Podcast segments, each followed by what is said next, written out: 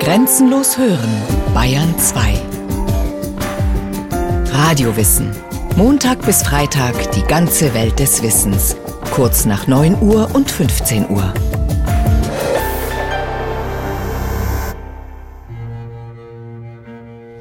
Dieses Gebäude, das wir hier sehen, war das Wirtschaftsgebäude.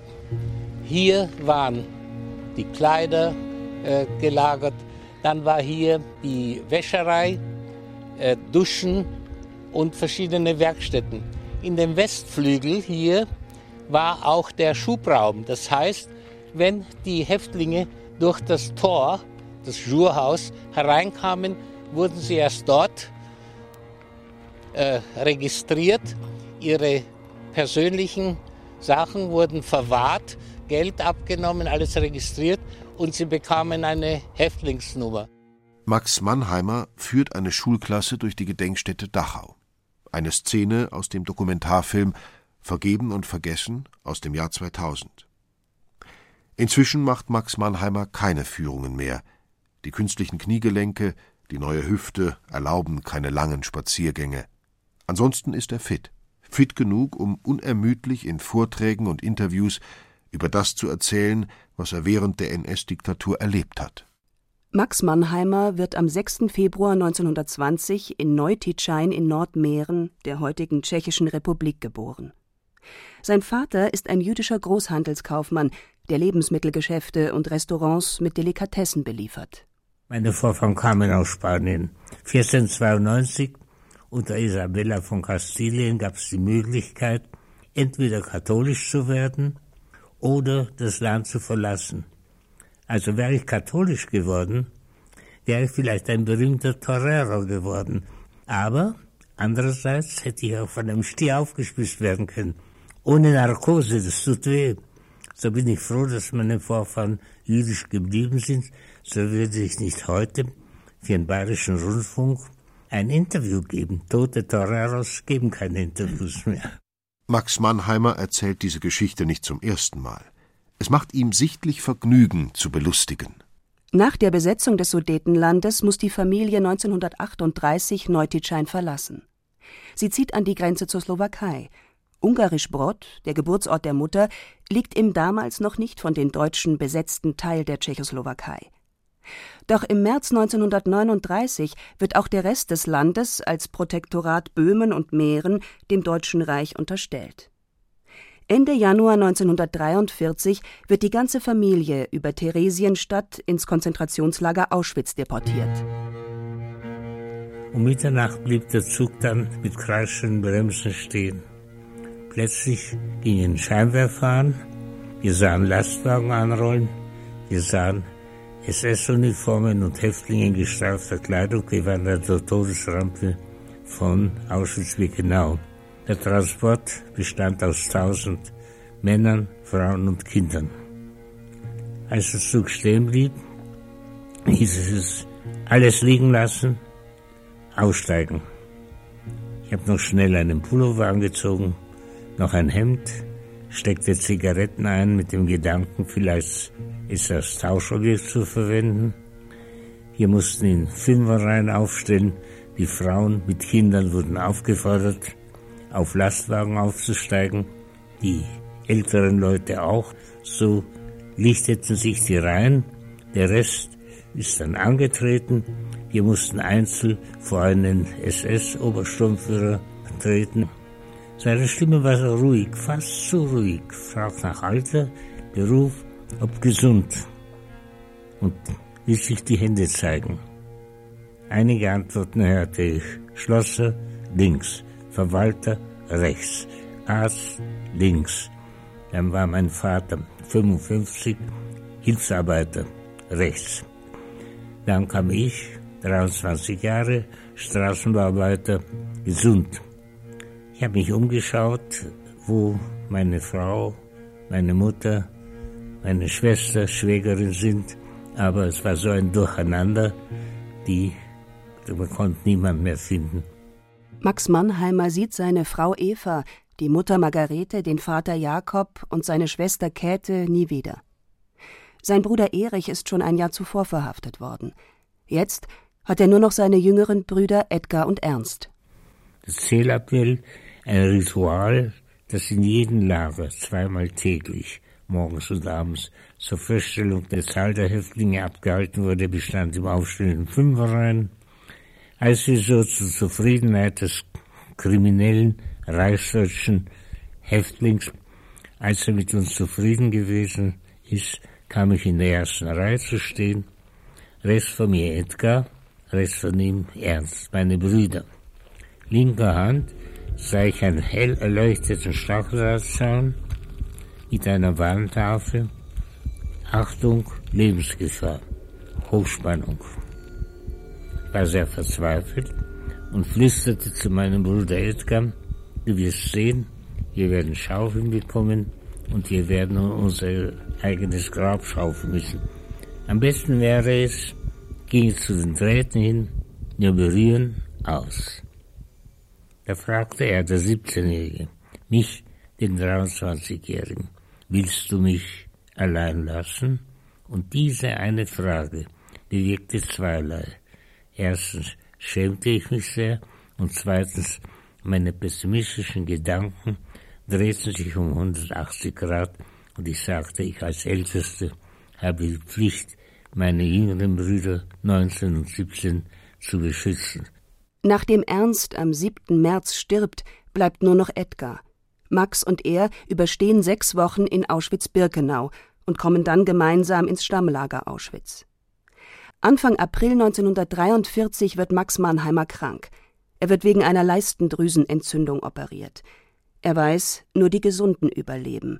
Und nur deshalb bringt er die Kraft auf, gleich nach der Operation zwölf Meter im Laufschritt zu laufen, so wie es der SS-Arzt verlangt. Mitte April 1943 muss er wieder operiert werden. Unter seinem Schlüsselbein hat sich eine Geschwulst gebildet.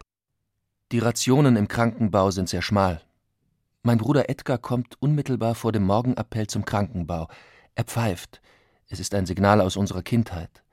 Der Krankensaal liegt im ersten Stock. Ich taumle ans Fenster. Wie geht es dir? ruft er hinauf. Gut, antworte ich. Er kann meinen Körper nicht sehen. Fang, ruft er. Eine Tagesration Brot fliegt durch das Fenster. Seine Ration. Er hungert. Für mich. Im September 1943 werden Häftlinge aus Auschwitz nach Warschau geschickt, um das nach dem Aufstand zerstörte Ghetto wieder aufzuräumen. Max Mannheimer soll zunächst nicht mitgeschickt werden, weil der Abszess an seiner Brust noch nicht verheilt ist. Sein Bruder Edgar ist bereits für den Transport bestimmt. Haben mich in Positur gestellt. Herr Obersturmführer, Häftling 99728 bittet um eine Unterredung. Ja, was wollen Sie? Sie hat mich schon optimistisch gemacht. Sie sagt, mein Bruder wurde auf Transport genommen und ich, obwohl ich vollkommen gesund und arbeitsfähig bin, wurde abgelehnt. Ich bitte den Obersturmführer auf Transport gehen zu dürfen. Da sagt, Sie haben doch eine Wunde an der Brust. Sag ich, bei mir heilt alles schnell. Da zeigen Sie, aufgemacht, Jacke aufgemacht, Hemd aufgemacht, Pflaster unter den Schreibertransport. So kam ich dann am 8. Oktober 1943 in das zerstörte Warschauer Ghetto. Ohne meinen Bruder hätte ich nicht überlebt. Mein Bruder hat mir mindestens zweimal das Leben gerettet. Es war so, ähm, er war optimistisch und hat mich motiviert. In den Trümmern des Warschauer Ghettos muss Max Mannheimer wie alle anderen Gefangenen in Holzschuhen auf meterhohen Mauern balancieren, um die Ziegel abzuschlagen. Das ist lebensgefährlich. Sieben Monate später wird das Warschauer Ghetto evakuiert. Nach monatelanger Reise kommen Max und Edgar Mannheimer am 6. August 1944 im Konzentrationslager Dachau an. Max Mannheimer ist 24 Jahre alt, krank, abgemagert, völlig entkräftet. Der erste Eindruck war, hier kann man überleben. Ich kam auf Loch 17, es war zeitig in der Früh, als wir kamen, am Abend kam ein Häftlingsschreiber und fragt, wer kann Schreibmaschine schreiben. Dann habe ich mich gemeldet, weil Dachau war nicht Auschwitz, ja. Und da habe ich mit anderen Häftlingen in der Nacht aufgrund der Transportlisten, die wir aus Warschau mitbrachten, die Kartothek geschrieben, weil da haben wir andere Nummern gehabt. Ich bin ja dreimal nummeriert worden. 99, 7, 28 in Auschwitz, 2882 in Warschau, da gehörten sie zu Lublin und dann 87 098 in Dachau. Ich tippte die Karten. Um Mitternacht kommt der Häftlingsschreiber, zwei Österreicher, mit einer Schüssel Grieß aus der Diätküche. Ich habe überhaupt nicht verstanden. Gaskammern, Schläge, also kaum Schanzenübel und hier Grieß aus der Diätküche. Ich sah es an als Ambrosia, wie die griechische Götterspeise, nach diesem Fraß, das wir die ganze Zeit bekommen, Grieß. Also noch heute, wenn Sie in meine Küche gehen, in den haben, habe ich immer noch Grieß aus sentimentalen Gründen. Dachau ist kein Vernichtungslager wie Auschwitz, aber ebenso lebensgefährlich. Die Gefangenen werden geprügelt, erschossen oder in den Selbstmord getrieben. In den zahlreichen Außenlagern müssen sie unter katastrophalen Bedingungen Zwangsarbeit leisten. Max Mannheimer kommt nach drei Wochen im Stammlager in das Außenlager Karlsfeld-Allach. Da arbeitete ich erst einmal bei dem WMW im Freigelände, Armierungseisen tragen, Zement ausladen, eine sehr schwere Arbeit. Auf alle Fälle, dann bin ich erkrankt, habe andere Kommandos noch bekommen. Ich habe dann ähm, die Toten des Lagers, die habe ich dann mit einem Bauernwagen nach Dachau zur Leichenkammer gebracht. Im Februar 1945 kommt er in eines der vier Außenlager bei Mühldorf. Hier müssen Häftlinge im Rahmen des sogenannten Jägerprogramms unterirdische Bunker bauen, in denen das erste deutsche Düsenflugzeug, die Messerschmitt 262, hergestellt werden soll. Im Lager bricht Flecktyphus aus. Auch Max Mannheimer steckt sich an. Die Kranken werden teilweise nicht mehr verpflegt. Die Lebenserwartung eines Häftlings im Jahr 1944 liegt gerade noch bei sechs bis acht Monaten. Max Mannheimer erlebt seine Befreiung schwer krank. Ich bin aus der Fleckfieberbaracke mit Hilfe meines Bruders am 26. April 1945 in einen Güterzug, in den Waggon gehoben worden. Müller war bombardiert. So wurde in unserem Lager der Maschendrahtzaun aufgeschnitten und wir fuhren dann einige Tage durch Oberbayern und ich wurde kurz vor dem Tutzinger Bahnhof am 30. April 1945 durch die Amerikaner befreit.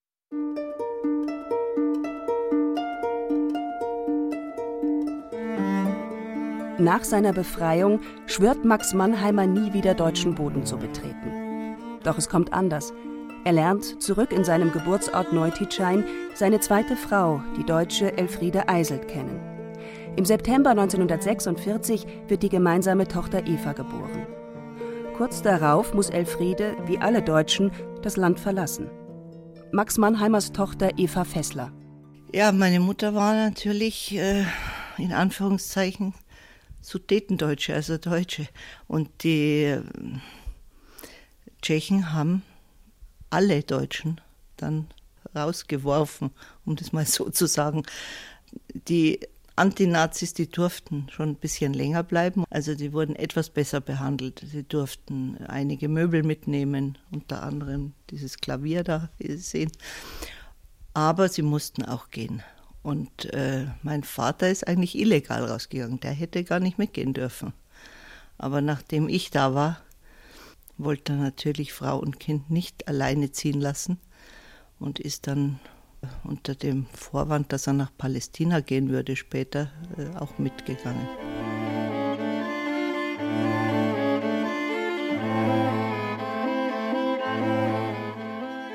Die Familie wird zunächst nach Unterfranken ausgesiedelt, zieht dann nach München um. Auch sein Bruder Edgar wohnt einige Zeit in München, später in der Schweiz. Bis zu dessen Tod 1993 wird Max Mannheimer engsten Kontakt zu seinem Bruder haben. In den ersten Jahren übernimmt Max Mannheimer Gelegenheitsjobs, die ihm Freunde aus der Zeit im Konzentrationslager verschaffen.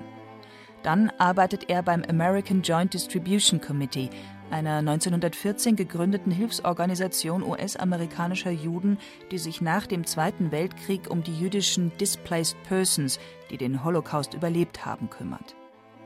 Tochter Eva erinnert sich. Und dann hat er noch fünfeinhalb Jahre in Frankfurt bei dieser Organisation gearbeitet, kam also jedes Wochenende mit dem Auto hier. Freitagabend nach der Arbeit nach München gefahren und Sonntagabend wieder zurück. Und ich muss sagen, später ist mir das bewusst geworden, was das für eine Leistung war. Er kam also dann um Mitternacht, stand Samstagmorgen auf, um mich in die Schule zu bringen.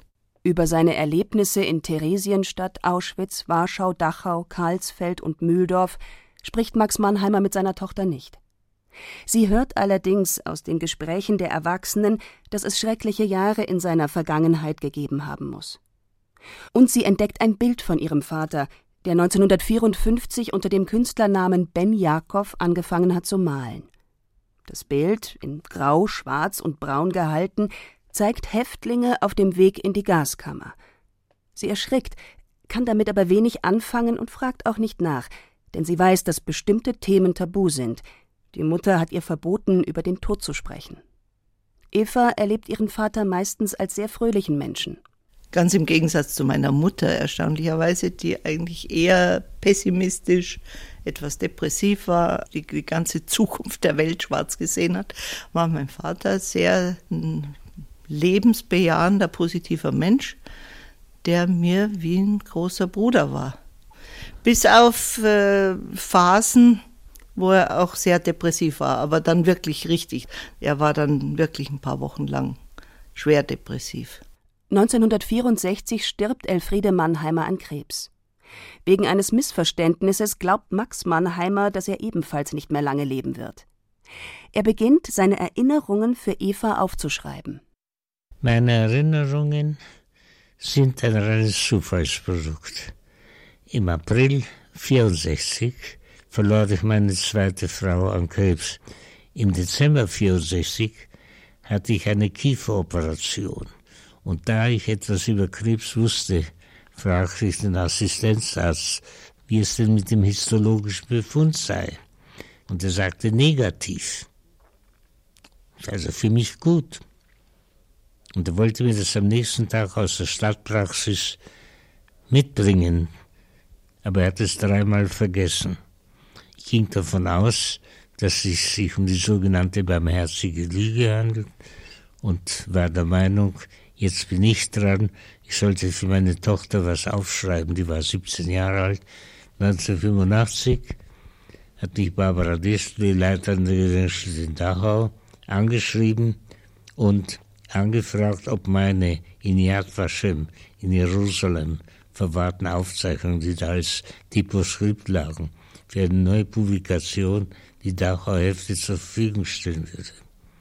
Ich sagte ja, und das Ja veränderte mein Leben total.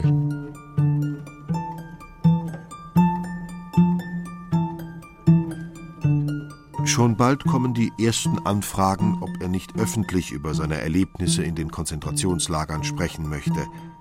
Er möchte, und es gibt immer mehr Anfragen. Max Mannheimer ist nun unermüdlich unterwegs, um vor allem junge Menschen über die Wirklichkeit der NS-Diktatur aufzuklären. Er hält Vorträge und Lesungen in Schulklassen, führt Besuchergruppen durch die Gedenkstätte Dachau, gibt Interviews. Seine Erinnerungen werden als Spätes Tagebuch in viele Sprachen übersetzt. Als Buch erscheinen sie in Deutschland erst im Jahr 2000.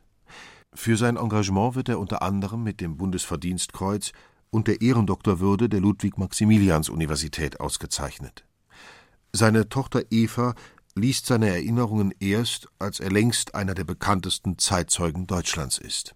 So schlimme Erlebnisse von sehr nahestehenden Menschen, die will man nicht an sich rankommen lassen, weil das irgendwie wahrscheinlich einen selber dann zu sehr betrifft. Ich meine, ich bin dann, als ich nach München zurückgekommen bin, 95, habe ich ein paar Mal begleitet zu Vorträgen. Und das war dann wichtig für mich, weil das war ja dann so gefiltert sozusagen. Er hat ja nicht zu mir gesprochen, sondern zu den Schulklassen. und ich saß so am Rand und dann habe ich auch äh, die Erinnerung gelesen. Immer nur so stückchenweise, nie als Ganzes. Aber da war irgendwo so eine Distanz da, weil ich wusste, er, sp er spricht nicht zu mir. Also in dem Moment, wo er zu mir gesprochen hätte, wäre es für mich unmöglich gewesen. Es ist komisch, aber so ist es. Zwischen den Erinnerungen für seine Tochter und dem Entschluss, öffentlich über seine Erlebnisse zu sprechen, liegen mehr als 20 Jahre. Eine Zeit, in der er noch einmal heiratet. Grace Franson, eine Amerikanerin aus Boston. 1966 wird ihr gemeinsamer Sohn Ernst geboren. Auch mit ihm spricht Max Mannheimer nicht über seine Vergangenheit, jedenfalls nicht direkt. In meiner Kindheit kam das immer am Rande vor und immer in indirekter Rede und im Grunde hörte sich das an wie ein großer Abenteuerspielplatz. Ich erinnere mich zum Beispiel an Szenen, wo ehemalige Mithäftlinge, ähm, mit denen mein Vater lebenslang befreundet blieb, bei uns zu Hause zu Gast waren und ähm, es wurde darüber geredet, ob ähm, ein nicht anwesender Herr eigentlich in Block 30 oder in Block 40 war und äh, das hörte sich für mich an wie ein großer Abenteuerspielplatz. von Hitler wurde gesprochen als Onkel Adi, damit äh, das Kind nichts mitkriegt. Und es wurde immer so außen herum geredet und ich habe äh, überhaupt nicht gespürt, dass es da irgendetwas im Hintergrund gab, das äh, auch nur in irgendeiner Form mit dem zu tun hat, was es tatsächlich war. 1981 besucht die Familie Verwandte in der Nähe von Boston. Für Max Mannheimer endet der Urlaub mit einem Nervenzusammenbruch. Auf einer Insel, Katiang, entdeckte ich mir 81 ein tief eingraviertes Hakenkreuz, ging zur Tante, fragte, ob sie einen Meißel und Hammer hat. Sie hatte aber nur einen Schraubenzieher und einen Hammer. Ich schlief die ganze Nacht nicht. In der Früh äh, wollte ich hingehen, um das herauszumeißeln, aber es war Betonmörtel. Bin dann zusammengebrochen. Ein Cousin meiner Frau hat den Arzt gerufen die Schreckensbilder der Vergangenheit werden übermächtig. Max Mannheimer erlebt noch einmal das Trauma der Konzentrationslager. Er wird in die psychiatrische Klinik in Boston eingeliefert. Zurück in München wird Max Mannheimer am Max-Planck-Institut für Psychiatrie behandelt. Er erholt sich langsam und lernt, mit den Bildern umzugehen, die er nicht vergessen kann. Als Teil seiner Therapie sieht er heute auch die vielen Vorträge. Ich sage immer mein Auditorium Sigmund Freud ich bin der Patient. Das ist eben das äh, ein Glück, wenn jemand vergessen kann. Bei mir ist alles immer noch da, aber es belastet dich nicht mehr so, weil ich tue etwas, was ich meine, dass es sinnvoll ist. Ich vermittle etwas ohne Hass. Ja. Max Mannheimer will herumreisen und Vorträge halten, bis er 100 ist. Erst dann möchte er sich zur Ruhe setzen. Seine Energie scheint grenzenlos, sein Humor ebenfalls. Also mein Vater liebt es ja Witze zu erzählen, zur überwiegenden Freude seiner Mitmenschen. Ganz selten kommt es vor, dass er einen Witz erzählt, der einfach schrecklich ist, einfach nicht komisch oder völlig neben der Sache liegt. Und dann sage ich, Papa, nein, das ist ja wirklich ein schrecklicher Witz. Und dann schaut er mich völlig unschuldig an, hebt die Arme und sagt, ich kann nichts dafür, er ist nicht von mir.